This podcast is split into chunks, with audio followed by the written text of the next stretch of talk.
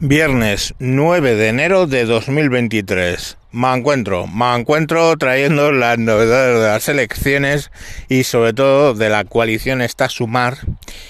Bueno, son las 7 de la mañana y a las 10 termina un referéndum que ha lanzado Ione Belarra entre los votantes de Podemos para que decidan si van o no en coalición con Sumar. O sea, ya no tomo yo la decisión que la tome el pueblo. Las decisiones difíciles que las tome el pueblo, las fáciles para el dinero en el bolsillo, ya me las tomo yo. Por supuesto, Yone Belarra está muy presionada entre otros sitios, en Cataluña y Aragón. En Aragón, porque la Junta ya ha firmado con, con Sumar y Podemos en Aragón está asumiendo que todo el voto de izquierda, ultraizquierda, se iría a sumar allí y con lo cual tienen que estar allí. Y en Cataluña, ya lo expliqué ayer, tienen en común Podem que también han firmado ya prácticamente y eh, lógicamente pues eh, los podemitas de Cataluña piensan que se van a ir, eh, los de eh, en común Podem se van a ir a, a sumar, ¿no? Entonces, bueno, pues lógicamente les entra un poco de urgencia porque se metan en el sumar.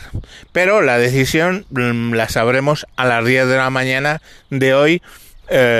Supongo que será que sí. Quiero pensar que sí, porque si no, estos hijos de puta desaparecen del mundo mundial, vamos. Ya os digo que en Madrid, lógicamente, ayer salió la MEMA, la médica y madre, ya sabéis, diciendo que la que está negociando es ella y que y tal y cual. Por cierto, ayer Yolanda, eh, Yolanda Díaz dijo que no a Irene Montero, que Irene Montero no estaría en las listas. ¿Por qué? Pues porque el Tribunal Supremo falló en contra del argumentario que ellos daban para defender la ley del sí es sí, la primera. Y bueno, pues sacó una ley que era una mierda, no dimitió. Sacó un montón de, de delincuentes violadores a la calle, no dimitió. Se le redujo la condena a mil y pico delincuentes sexuales, no dimitió tuvo eh, su gobierno que pactar con la eterna oposición para reformar la ley y no dimitió. Y ahora, bueno, pues solo sufre las consecuencias cuando el Tribunal Supremo ya ha dicho que ese planteamiento que ellos hacían no era correcto. ¿Y cuál es la consecuencia al final de todo esto? ¿Qué dijo Irene Montero de lo del Tribunal Supremo? Bueno, que es una mala noticia. Eso es todo lo que le han sacado. Es una mala noticia. Hostia, claro que es una mala noticia. Y Yolanda Díaz está puesto de patitas en la calle por esa mala noticia. Ya veis. Correos, más cosas. Correos. La Junta Electoral Central determinó que a la hora de entregar en correos el voto por correo, valga la redundancia, tienes que presentar el DNI. Bueno, lógico, ¿vale? Van a hacer lo mismo que en Melilla.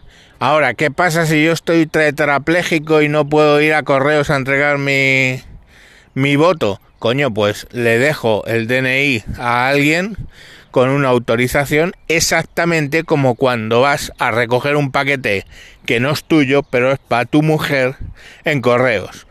Ella firma una autorización y vas con su DNI y, lo, y, con la autorización y ya te puede recoger el paquete. Nada misterioso, nada problemático. Pero bueno, cuando entregues el, el, el voto en correos tienes que enseñar el DNI.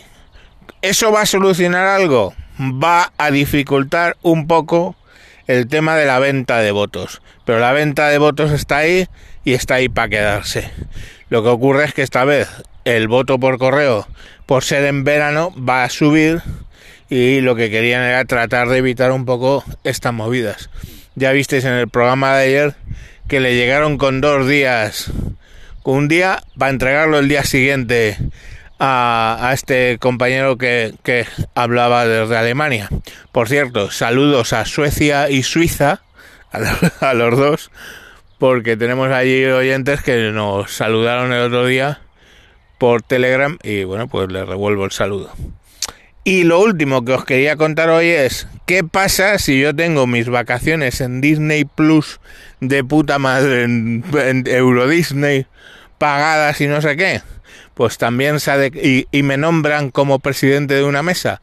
Bueno, pues ahí también la Junta Electoral Central ha determinado que si tú tienes pagadas y contratadas las vacaciones antes de el 28 de, del 28 del mes pasado, del 28 de marzo, que fue cuando se convocaron las elecciones, 29 de marzo, perdón, antes del 29 de marzo, que es el día después de las elecciones, si estaban las, las vacaciones ya contratadas, puedes alegar que no, que no vas a, que no puedes ir a la mesa, ¿vale? Si es posterior, pues no. Entonces, el que a mediados de enero contrató el chalecito pareado en Torrevieja para irse de vacaciones, pues ese señor puede irse tranquilamente. El que lo ha hecho ahora en la primera semana de junio, hijo mío, si te toca, si te toca eh, mesa electoral, pues tenemos un problema. Porque vas a tener que estar con todas las de la ley si no quieres que la Guardia Civil o la Policía Nacional, lo que haya en tu localidad, se personen a llevarte de una oreja. Y bueno, pues eso es lo que os quería contar. Vamos a ver.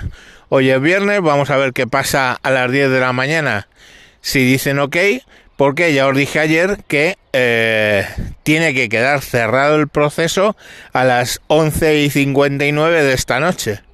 Entonces, mmm, bueno, a las 10 de la mañana directamente ya mm, van a haber votado todos los que tenían que votar de Podemos y Ione Berlarra decidirá si hace caso ese referéndum salga sí o no y se unirá a sumar con las condiciones que hayan pactado que de momento no las conocemos.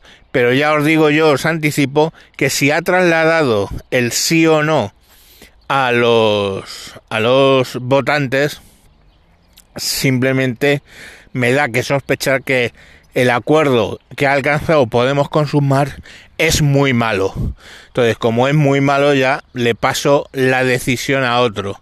Esa es la estrategia de Yona Belarra. Y bueno, pues eso, que ya os digo que Irene Montero, marquesa de Galapagar, la del casoplón de mi pueblo, pues esa no se va a poder presentar. Se te ha acabado el chollo, hija. Como se les ha acabado el chollo a toda la chupipandi que tenía ahí en el ministerio, porque este Feijo ya ha dicho que se lo va a liquidar, que va a haber pasta para proyectos, pero no para cargos. Una buena frase. Por cierto, Feijo todavía anda jugando al no, no pactaré con Vox y tonterías de ese estilo. Eh, bueno, pues supongo que estaremos escuchando esas tonterías hasta que salgan las elecciones y ya veremos qué pasa.